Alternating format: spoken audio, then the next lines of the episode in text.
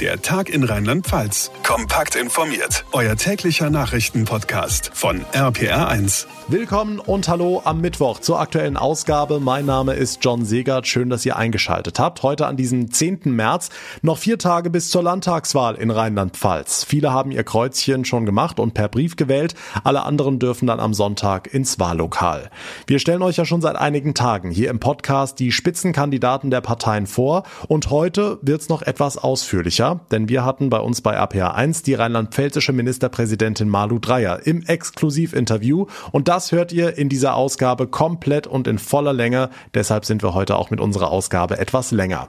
Außerdem natürlich alles, was heute sonst wichtig ist. Da gehört zum Beispiel der Leichenfund in Weilerbach in der Westpfalz dazu. Eine Frau und ein Mann wurden dort tot in einem Wohnhaus gefunden, mutmaßlich getötet vom Sohn der Frau und der ist immer noch auf der Flucht, möglicherweise bewaffnet. Alle Infos zum aktuellen Stand hört ihr ebenfalls in dieser Ausgabe. Schönen Mittwochnachmittag zusammen.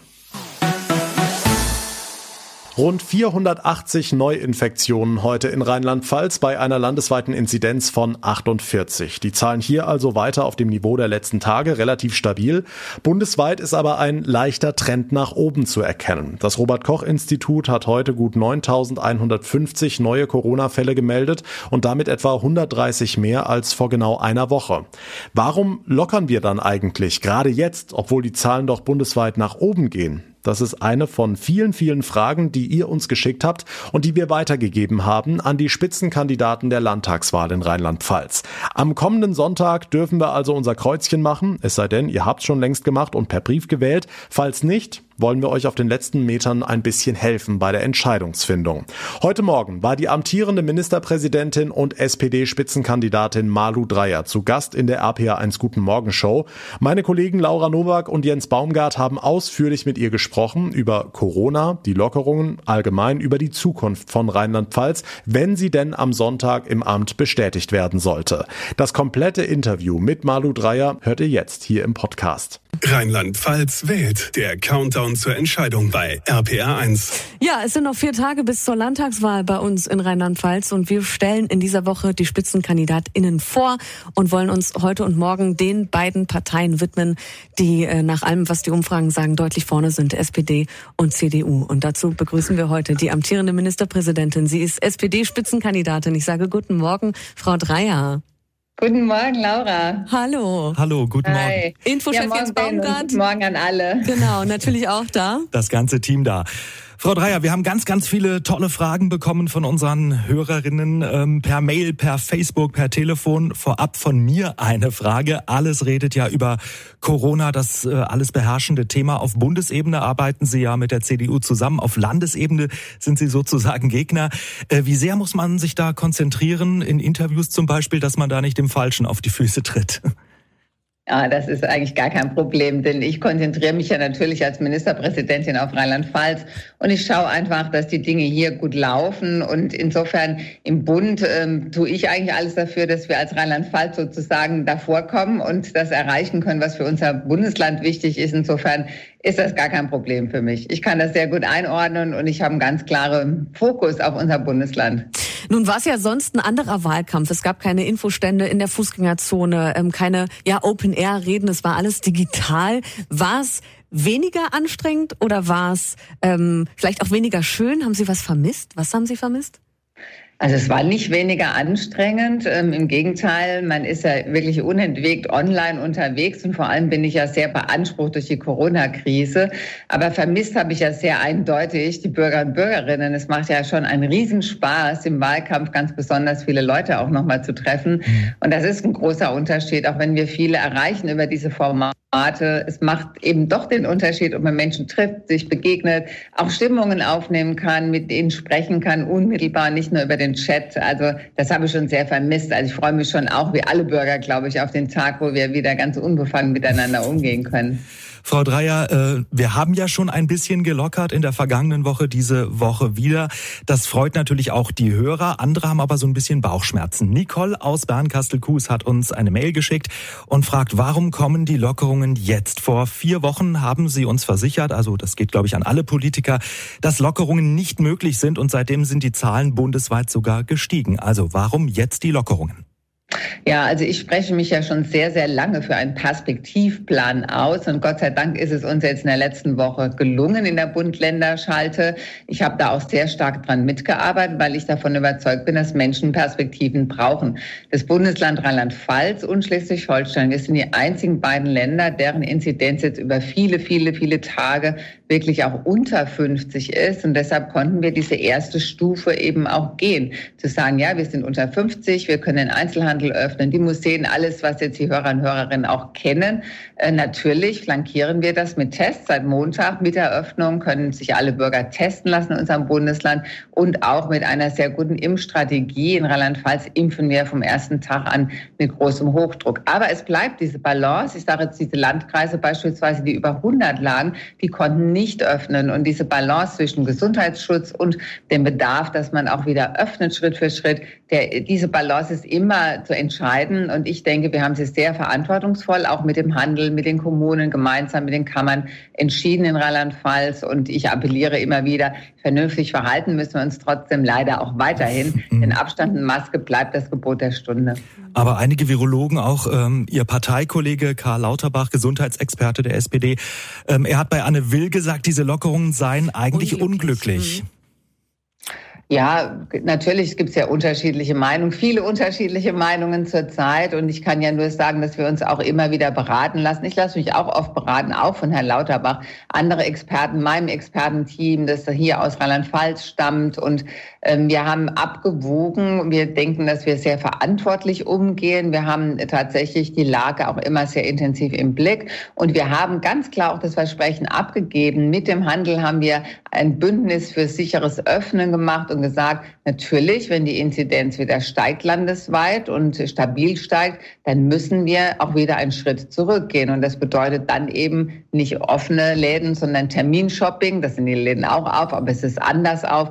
Und das ist genauso klar. Im Moment bin ich einfach nur froh und glücklich, dass wir auch dem Handel, den, der Kultur, allen, die jetzt auch so stark gelitten haben, auch wieder ein Stück Perspektive geben können. Und nicht zu vergessen, der erste Schritt waren ja unsere Kinder, dass wir wieder im Wechselunterricht in der Schule sind. Und das ist tatsächlich auch sehr, sehr wichtig. Auch Familien sind echt am Limit.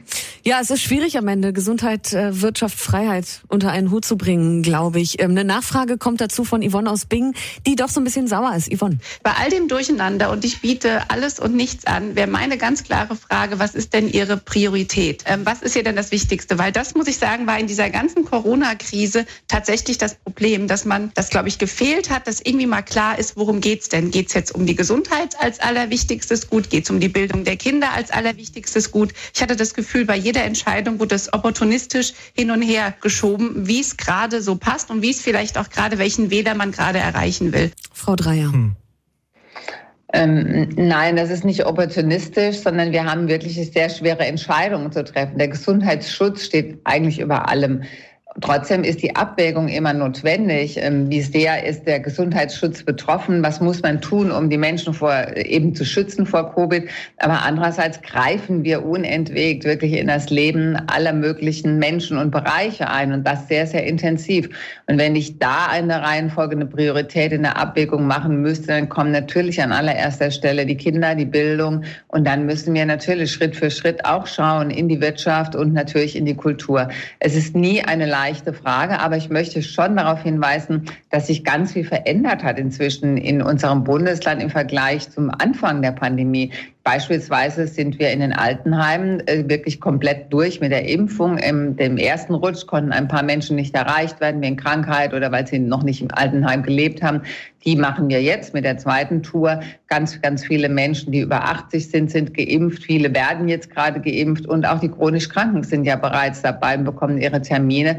Das bedeutet, wir haben auch die Gruppe, die am allerschnellsten schwer in der Gefahr steht, zu erkranken, die Gruppe ist jetzt im Großen und Ganzen geimpft worden und das gibt uns natürlich auch noch mehr Sicherheit in dieser Krise. Mhm. Die Landtagswahl in Rheinland-Pfalz. Bernd aus Thaleischweiler Fröschen hat uns geschrieben, wir haben jetzt mit Unterbrechungen seit ja, einem Jahr Lockdown. Wie kann es sein, dass viele Schulen in Rheinland-Pfalz immer noch nicht mit gutem WLAN ausgestattet sind und dass Lehrer angeblich keine Laptops haben? fragt Bernd. Frau Dreier. Ja, wir haben ganz, ganz viele Laptops und äh, Computer bestellt, 90.000 inzwischen, die auch auf dem Weg sind. Äh, wir sind ganz eng auch im Kontakt mit unseren Kommunen. Es ist bedauerlich, dass noch nicht in jeder Schule WLAN ist. Viele, viele kommunale Träger, die Schulträger haben es ja auf den Weg gemacht. Es ist im Moment auch gar keine Frage des Geldes. Es ist sowohl von Bund als auch Land sehr viel Geld da. Aber noch nicht alle Kommunen haben diesen Weg geschafft und wir werden sie jetzt noch einmal unterstützen. Und ich sage mal, es ist sehr ärgerlich. Aber umgekehrt muss man auch sagen, die Pandemie hat die Kommunen wirklich auch bis aufs Äußerste gefordert, sodass jetzt dieser letzte Schritt wirklich mit großer Geschwindigkeit gemacht wird. Viele haben aufgeholt jetzt in dieser Zeit. Ähm, der Digitalpakt liegt vor. Die Anträge sind jetzt allmählich auch da. Insofern bin ich ganz fest davon überzeugt, dass wir am Ende des Jahres nicht mehr über technische Ausstattung sprechen, sondern auch diese restlichen Schulen, die noch kein WLAN haben, dann auch WLAN haben werden. Also Sie sagen, es hängt auch so ein bisschen an den Kommunen da. Ja, aber ich will gar nicht das hin und her schieben. Wir haben natürlich eine Aufgabenteilung. Schulträger sind für das alles, was baulich ist, zuständig. Natürlich geben wir zurzeit auch der Bund sehr, sehr viel Geld, damit die Kommunen das stemmen können. Aber es sind eben auch andere Zeiten und es muss planerisch umgesetzt werden. Und ich sehe, dass die Kommunen wirklich Schritt für Schritt mit großen Schritten vorangehen. Und ich bin ganz sicher, dass wir Ende des Jahres dann auch so weit sind. Und wir werden auch alle Hebel in Bewegung setzen, sie nochmal zu unterstützen, damit es wirklich auch schnell geht. Das zum Thema Schule. Frau Dreier, eines der ganz großen äh, Streitthemen, da haben wir wirklich viele Fragen auch zu bekommen. Windkraft. Zum Beispiel mhm. im Pfälzerwald, aber auch nebendran in Otterberg. Äh, guten Morgen, Jana aus Otterberg. Ja, guten Morgen. Ich habe eine Frage an Malu Dreier. Und zwar hatte sie ja im TV-Duell äh, davon besprochen, dass sie im Zuge der Windkraft in den Wäldern den Dialog mit den Bürgern sucht, beziehungsweise dass sie nur dort Windkraft errichten möchte, wo es auch die Bürger gut heißen.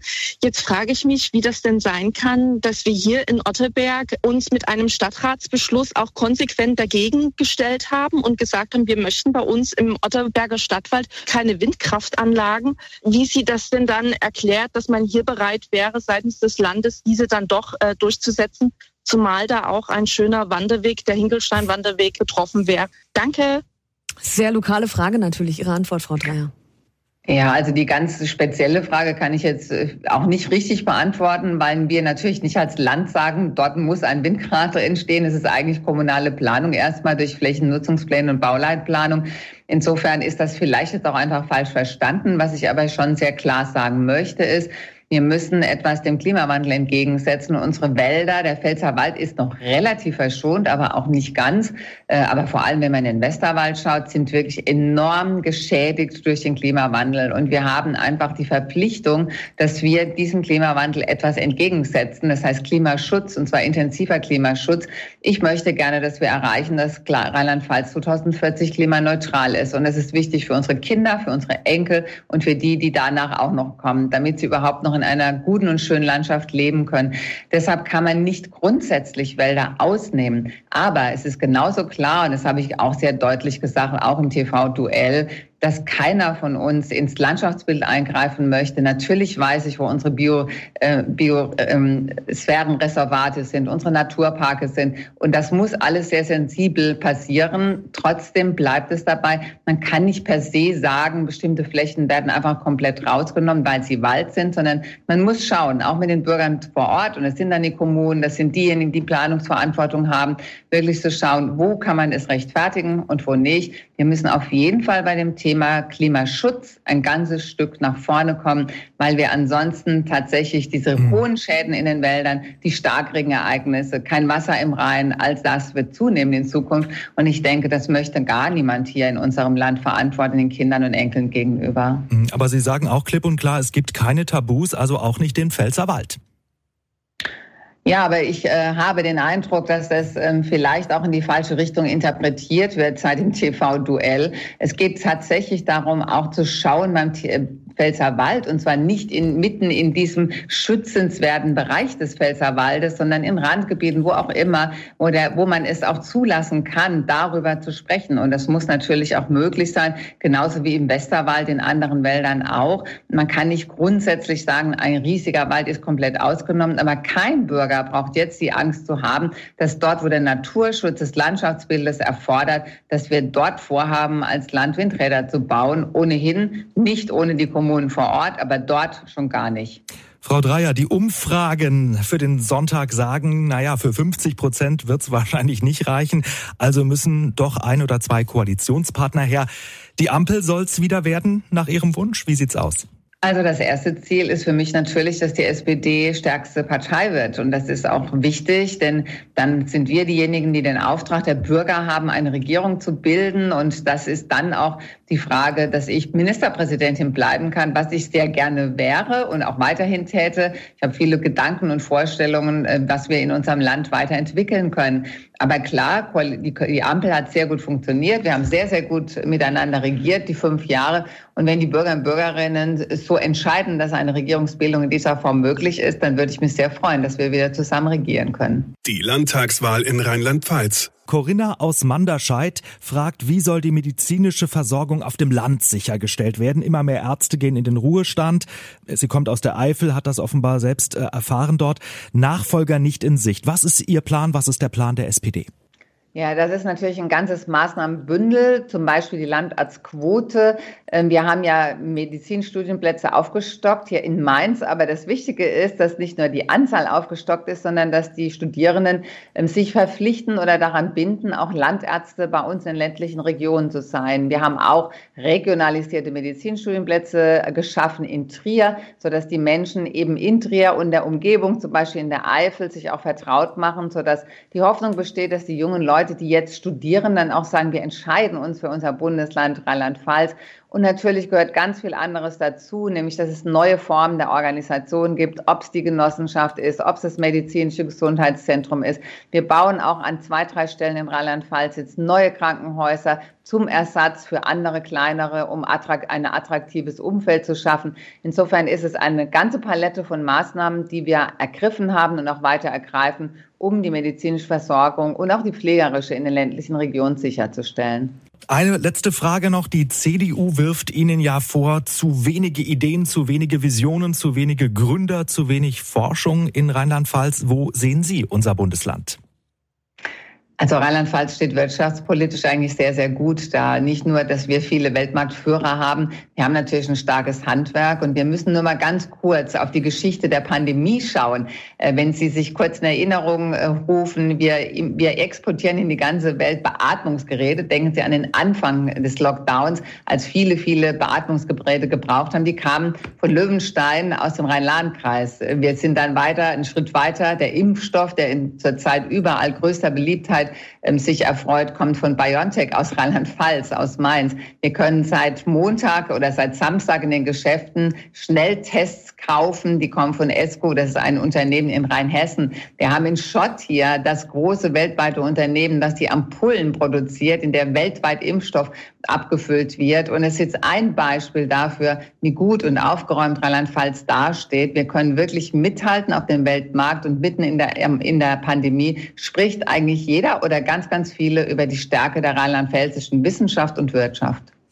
Malu Dreyer, die amtierende Ministerpräsidentin von Rheinland-Pfalz und Spitzenkandidatin der SPD. Ich sage vielen Dank, dass Sie bei uns waren, dass Sie sich die Zeit genommen haben. Wir wünschen Ihnen natürlich alles Gute für den kommenden Sonntag. Vielen Dank zurück und einen schönen Tag allerseits. Malu Dreyer, heute live in der RPA1 Guten Morgen Show und morgen hören wir dann ihren Herausforderer, Christian Baldau von der CDU, live ab 8 ebenfalls in der Guten Morgen Show und dann natürlich auch nachmittags hier im Podcast. So, wer die letzten Ausgaben gehört hat, dem ist aufgefallen, CDU, SPD, Grüne, FDP, AfD und Freie Wähler haben viel, viel Platz eingenommen. Da fehlt doch jemand, oder? Richtig. Wir bringen heute unsere kleine Serie zu Ende, in der wir die Spitzenkandidaten für die Landtagswahl vorstellen. Und zum Finale gibt's ein Duo, denn die Linke tritt tatsächlich mit einer Frau und einem Mann im Tandem an. RPA1-Reporter Olaf Holzbach, ist es denn zu zweit leichter im Wahlkampf?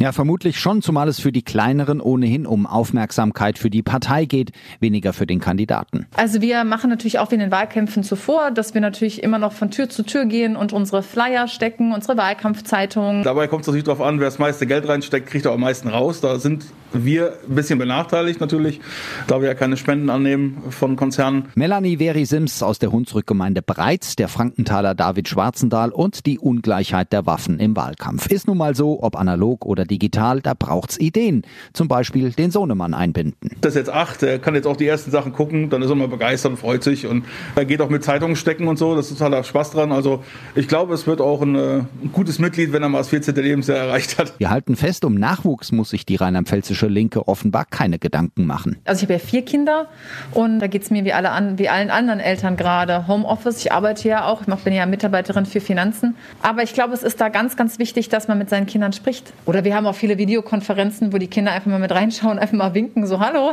da gucken mir gerade ganz viele Leute zu. Stichwort ganz viele Leute. Die letzten Umfragen sehen die Linke bei drei bis vier Prozent. Stabil, aber zu wenig für den Landtag. Also lassen wir uns wieder was einfallen und sei es nur die geöffneten Friseure zu ignorieren. Ich kann den Wählerinnen und Wählern versprechen, sollten wir es in den Landtag schaffen, werde ich ein Jahr lang mit Fokuhila rumlaufen. Das ist mein Wort und das stehe ich zu. Das ist doch mal ein Wahlversprechen und ganz einfach nachprüfbar, ob er es auch einhält.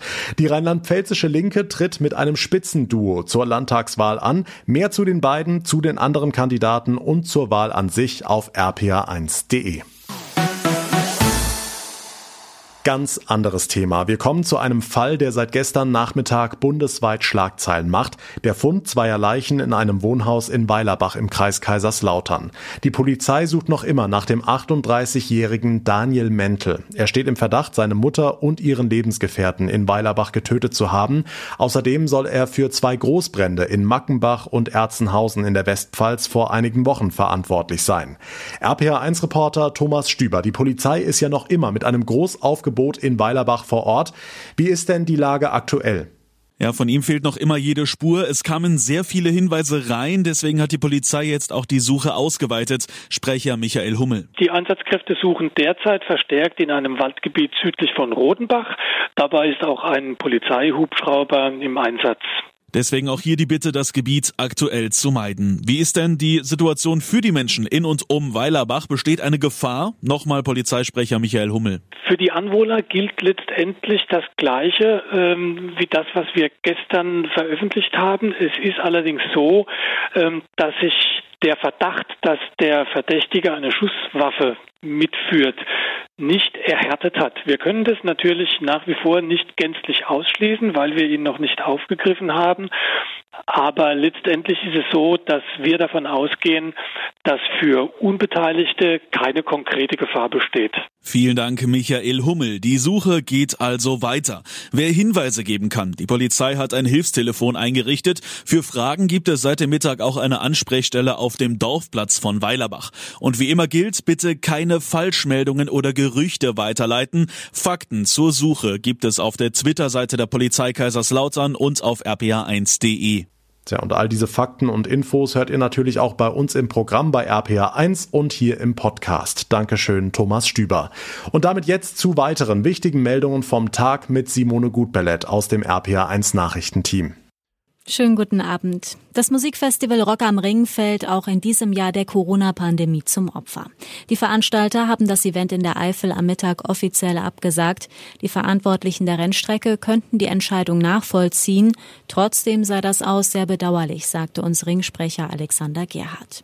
Rock am Ring gehört zum Nürburgring. Rock am Ring ist ein Stück Lebensgefühl und es ist natürlich auch wirtschaftlich für den Nürburgring ein herber Verlust und nicht nur für den Nürburgring, sondern für die gesamte Region, die natürlich mit ihrer gesamten Infrastruktur auch auf touristische Aktivitäten, auf Übernachtungen, mit dem Einzelhandel natürlich auch auf Verkäufe ausgerichtet ist. Und von daher tut das nicht nur dem Nürburgring weh, sondern auch der gesamten Region. Neben Rock am Ring wurden auch sechs weitere große Open-Air-Festivals abgesagt, darunter auch Rock im Park in Nürnberg und das Southside Festival in Baden-Württemberg. In der Maskendeal-Affäre hat die Spitze der Unionsfraktion im Bundestag ihren Abgeordneten eine Frist gesetzt. Bis Freitagabend hätten sie Zeit, eine Erklärung abzugeben. Darin sollen sie bestätigen, dass sie keine finanziellen Vorteile im Zusammenhang mit pandemiebezogenen Geschäften erzielt haben. Mit der Aufforderung reagieren Fraktionschef Brinkhaus und CSU-Landesgruppenchef Dobrindt auf Vorgänge um die mittlerweile ausgeschiedenen Abgeordneten Nüsslein und Löbel. Löbel hatte eingeräumt, dass seine Firma Provisionen von rund 250.000 Euro für das Vermitteln von Kaufverträgen für Corona-Schutzmasken erhalten hatte. Um Tierschutzverstöße in Schweine- und Rinderstellen besser aufspüren zu können, soll es zusätzliche Überwachungsmöglichkeiten geben. Das sehen Gesetzespläne von Agrarministerin Klöckner vor. Die hat das Bundeskabinett heute auf den Weg gebracht. Kontrolliert werden sollen neben Tierhaltern künftig auch Betriebe, die tierische Nebenprodukte verarbeiten, also Teile, die nicht für den Verzehr geeignet sind. Die Begutachtung der Tierkörper lasse wichtige Rückschlüsse auf die Haltung zu, so Klöckner. Die Gleichstellungsbeauftragte im Kreis Mainz-Bingen, Manuela Hensel, hat sich zum heutigen Equal Pay Day hoffnungsvoll geäußert. Das Ziel sei zwar noch lange nicht erreicht, aber die Lohnlücke zwischen Männern und Frauen in Rheinland-Pfalz auf durchschnittlich 15 Prozent geschrumpft. Auch sonst sei gesellschaftlich etwas in Bewegung, so Hensel. Also ich muss die, die viel zitierte MeToo-Bewegung, muss ich hier einfach federführend anführen, denn ähm, auf einmal trauen sich Frauen, das auszusprechen. Und es wird nicht nur gesprochen, es wird vor allen Dingen endlich auch mal zugehört. Und das ist nicht nur in diesem Bereich so, das ist in allen Bereichen so. Es wächst das Interesse und daraus auch dieses Bewusstsein der Frauen zu sagen, hey, das ist wichtig, was ich hier beitrage. Zum Abschluss werfen wir wie immer einen Blick aufs Wetter und da ist im Moment die buchstäbliche Ruhe vor dem Sturm angesagt, denn dann kommt Klaus, das Sturmtief, angerauscht. RPA1 Wetterexperte Dominik Jung. Wird's denn so ein richtig großer Sturm werden oder bleibt's hier in Rheinland-Pfalz eher bei einem lauen Lüftchen? Also ganz sachlich betrachtet muss man klar sagen, der Norden bekommt morgen mehr Wind ab als der Süden, vor allen Dingen in höheren Lagen von Hunsrück und Eifel. Da erwarten wir teilweise schwere Sturmböen um 95 Kilometer pro Stunde. Auch in den tieferen Lagen sind teilweise 70 bis 80 Kilometer pro Stunde möglich. Weiter nach Süden, Richtung Südpfalz, da ist der Wind deutlich schwächer, aber überall gilt viele Wolken, immer wieder Regen. Also ein richtig unangenehmer Donnerstag. Aber mein Rat bleibt bitte draußen aus aus den Wäldern, aus den Parks, denn da können durchaus Äste abbrechen, Bäume umfallen und das ist dann natürlich lebensgefährlich. Okay, und was ist bei alledem mit dem Frühling? Wann kommt der mal wieder?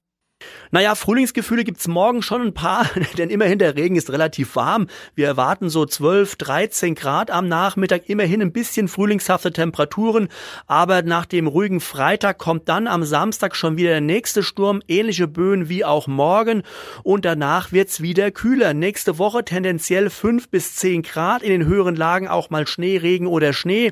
Also der Frühling lässt bei uns in Rheinland-Pfalz weiterhin auf sich warten. Der ist einfach erstmal nicht in Sicht. Hm, aber ich wiederhole nochmal, weil es so schön war. Immerhin ist der Regen relativ warm. Dankeschön, Dominik Jung. Und damit komme ich zum Ende für heute. Wenn euch unser Podcast gefällt, dann wäre es toll, wenn ihr uns eine Bewertung bei Apple Podcasts hinterlassen würdet. Und ihr bleibt immer auf dem Laufenden, wenn ihr den Tag in Rheinland-Pfalz abonniert. Dann verpasst ihr auch keine Folge mehr. Mein Name ist John Segert. Wir hören uns morgen Nachmittag in der nächsten Ausgabe wieder. Bis dahin eine gute Zeit und vor allem bleibt gesund.